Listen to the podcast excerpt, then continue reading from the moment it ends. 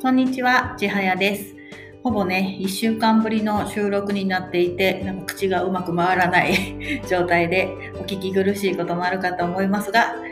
少しだけお付き合いください。はい。えっ、ー、とね、なぜ1週間ぐらい収録できてなかったかというと、その間私がちょっと体調がね、悪かったり、えっ、ー、と結構ポンコツ状態だったので、えー、ね、ちょっと、もう本当はね、毎日あげたいなって思っていたんですけれども、一時期ね、えっ、と、お休みしてました。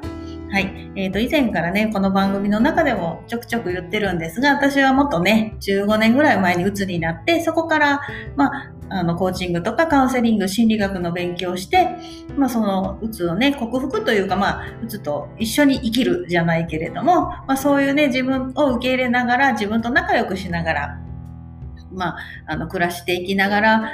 あの、カウンセリングやコーチングってことをさせていただいてるんですけれども、やっぱりね、あの、調子が悪い時があるんですよね。それは心が調子が悪いだけではなくて、やっぱり体調っていうところもね、ありますよね。そして私はですね、あの、年齢がですね、もう来年で、来年じゃない、来年じゃないですよ、今年ですよ。あと2ヶ月で、あの、50歳になりますので、あの、まあね、あの、女子的に言う、あの、第二の思春期と言いましょうか。まあ、そういうね、あの、時期的な関係もありまして、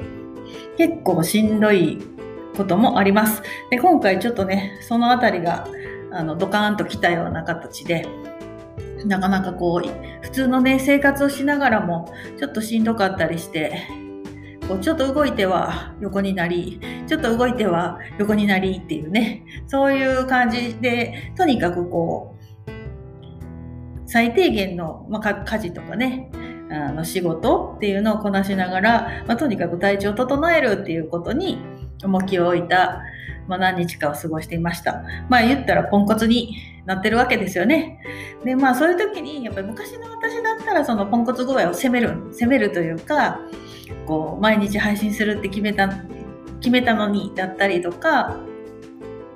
こう動けない自分っていうのをねやっぱり責めちゃったりしたんでしょうけど、まあ、今はねあのもちろんもう動けないって動けないっていうのは事実ですし、まあ、しんどいっていうことも事実なので、まあ、そこはもうね考えてもしょうがないというか、まあ、しょうがないんで、まあ、そのままね受け止めるとして、まあ、ずっとずっとねしんどいわけじゃ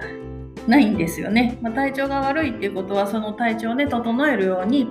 あの動いていくのが今一番のやるべきことだしそのまあ、なぜねそういうふうにだるいのかっていうこともやっぱり例えば医学でねあのお医者さんにご相談して、まあ、お薬だったりとかそういうことで、まあ、ケアできることであればケアしたらいいしもちろんメンタル的なことであればそういうメンタルのねケアをしていくと、まあ、ポンコツの時はポンコツの時でねこうできること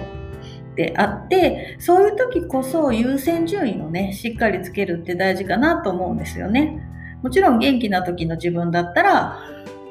まこれだけできるのに今の自分ってその半分もできてない、まあ、そうなんですけれどもあの私の場合だとうつになったっていうのは自分がとてもねあの無理したりとか自分を大切にしない時期があってまあ、それで体調を崩したりとか心がしんどくなるっていう経験をしました。でまあ確かにねうつの後を感じるのがすごくね昔だったらこう時速ね80キロぐらいでバーって走ってたのが今はやっぱり時速60キロぐらいは私が出ないよねっていうそういう感覚と、まあ、あとはちょっと年齢的にねあのやっぱり50近くな女性なもんで そういうねお年頃も迎えて本当に